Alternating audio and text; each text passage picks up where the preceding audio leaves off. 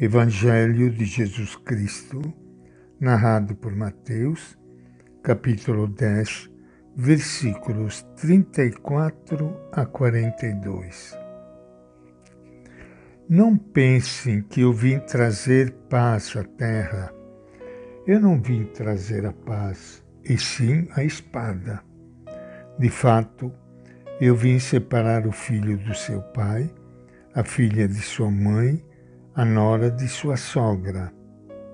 E os inimigos do homem serão os seus próprios familiares. Quem ama seu pai ou mãe mais do que a mim, não é digno de mim. Quem ama seu filho ou sua filha mais do que a mim, não é digno de mim. Quem não toma a sua cruz e não me segue, não é digno de mim.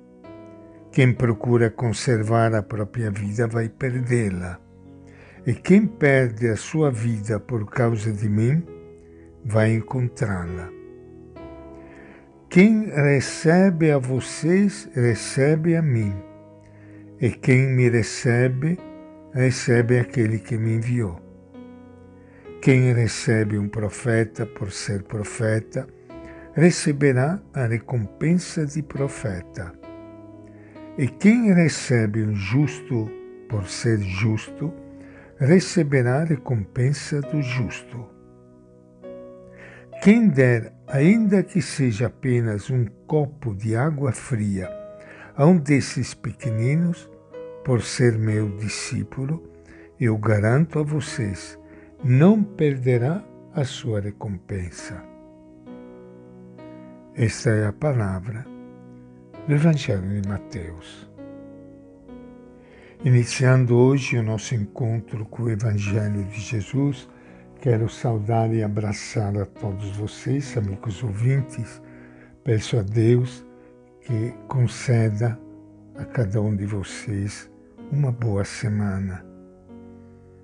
Antes de partir em missão para ensinar e pregar, Jesus conclui seu discurso missionário com algumas exigências radicais aos discípulos. A espada é símbolo de divisão. Estabelece uma distinção entre quem é a favor do reino de Deus e quem é contra ele. Essa divisão pode acontecer desde o seio da família Pode haver pessoas guiadas pela justiça do reino e outras contra. Jesus não pede desprezo pelos familiares. Ao contrário, ele mesmo demonstrou afeto e amor aos seus, sem contudo esquecer o compromisso com o seu reino.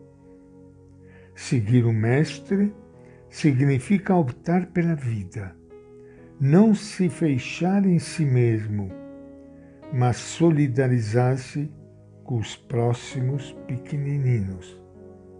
Isto denota olhar em torno e sair do próprio egoísmo.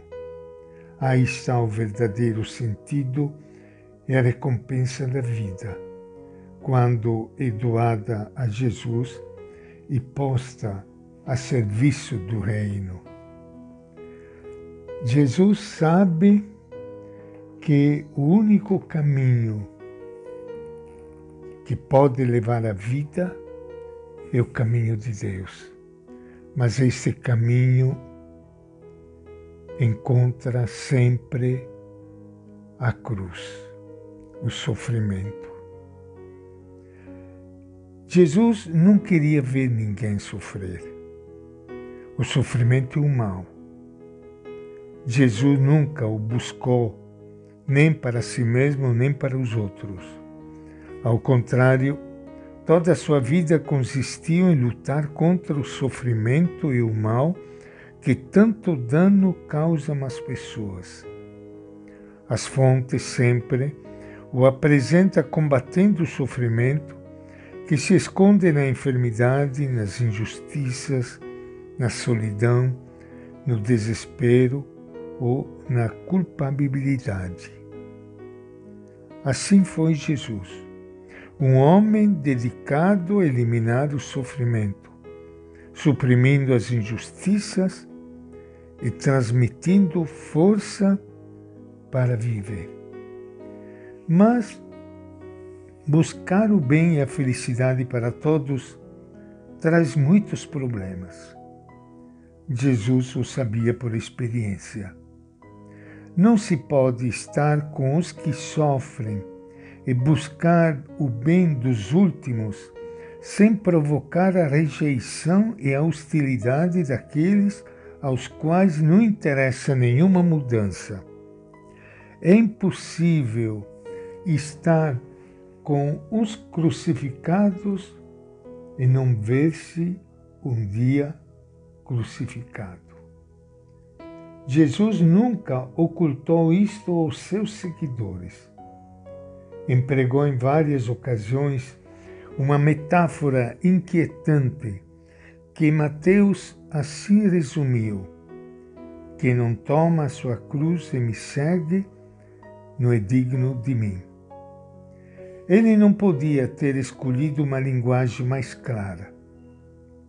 Todos conheciam a terrível imagem do condenado que, desnudo e indefeso, era obrigado a levar sobre os ombros o madeiro horizontal da cruz até o local da execução, onde já estava fixo no solo o madeiro vertical. Carregar a cruz era parte do ritual da crucifixão. Seu objetivo era que o condenado aparecesse diante da sociedade como culpado, um ser humano indigno de continuar vivendo entre os céus. Todos descansariam vendo-o morto. Os discípulos tentavam entender o que ele queria dizer. E Jesus lhes disse mais ou menos o seguinte: Se me seguis, deveis estar disposto a ser rejeitados. O mesmo que acontecer a mim, vos acontecerá. Aos olhos de muitos parecereis culpáveis e vos condenarão. Tereis que levar vossa cruz. Então sereis semelhantes a mim, sereis dignos seguidores meus compartilhareis a sorte dos crucificados. Com eles entrareis um dia no reino de Deus. E esta é a nossa reflexão de hoje do Evangelho de Mateus.